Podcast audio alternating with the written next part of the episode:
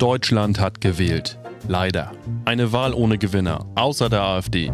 Die Partei der Hängengebliebenen zieht mit 94 Sitzen in das höchste Haus der deutschen Demokratie ein und pöbelt fortan vom Podest. Horst Seehofer zieht Konsequenzen aus den Wahlergebnissen und beschließt für die CSU, noch rechter zu werden, um den Nationaldenkenden auch in der CSU eine Heimat zu geben. Die Hälfte des CSU-Vorstandes hat nämlich schon AfD gewählt. Was sonst noch so los war in der Woche 1 nach der Wahl, erfahrt ihr hier in Demisers Wochenrückblick, Kalenderwoche 39. Montag. Eklar auf der AfD-Pressekonferenz. Direkt nach der Wahl kündigt Frauke Petri den Rückzug aus der AfD-Fraktion an und wird stattdessen als freie Radikale auf ihrem Bürostuhl durch die Hallen des Reichstags schlittern. Oder doch nicht? Schon vor einigen Monaten sicherte sich Petri die Domain www.dieblauen.de. Vielleicht Petris neue Partei. Ich freue mich schon auf die Slogans der nächsten Wahl. Freibier für alle, der Letzte zahlt. Für ein Deutschland, in dem wir gut und gerne trinken können. Na dann, Prost Mahlzeit. Dienstag.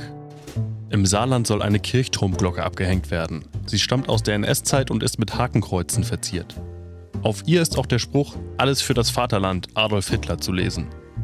Dies sei längst nicht mehr zeitgemäß, teilte das Presbyterium der evangelischen Kirchengemeinde Obere Saar mit.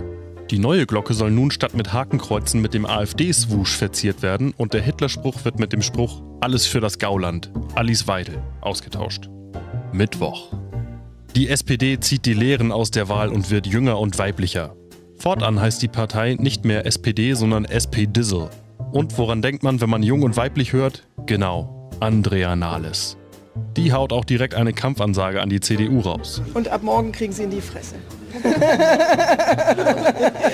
Alles gesagt. Oh mein Gott, SP-Dizzle, ihr habt ein Monster erschaffen. Donnerstag. Hugh Hefner ist tot. Mit 91 Jahren starb der Playboy-Gründer im Kreise seiner Liebsten, jedenfalls wird das vermutet. Blond, drall und 20 waren sie.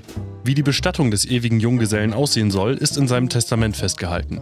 Sein Leichnam soll gebügelt und zweimal gefaltet werden und erscheint dann als Centerfold in der November-Ausgabe.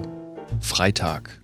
Der zweite Spieltag in der Champions League und in der Europa League ist vorbei und ausnahmslos alle deutschen Mannschaften haben verloren. Selbst der FC Basel hat mehr als doppelt so viele Tore geschossen wie alle sechs deutschen Teams zusammen. In Europa stand Deutschland zuletzt 1945 derart schlecht da. Das war es auch schon wieder für diese Woche. Mir hat das Wahlwochenende so gut gefallen, dass ich dieses Wochenende einfach weitermache. Ich kaufe mir jetzt etwas Window-Color und schmiere dann alle 30 Minuten neue Hochrechnung an die Fensterfront. Danach rufe ich Jörg Schönborn an und frage ihn nach den schönsten Wählerwanderwegen Norddeutschlands. Bis zum nächsten Mal, euer Demiser.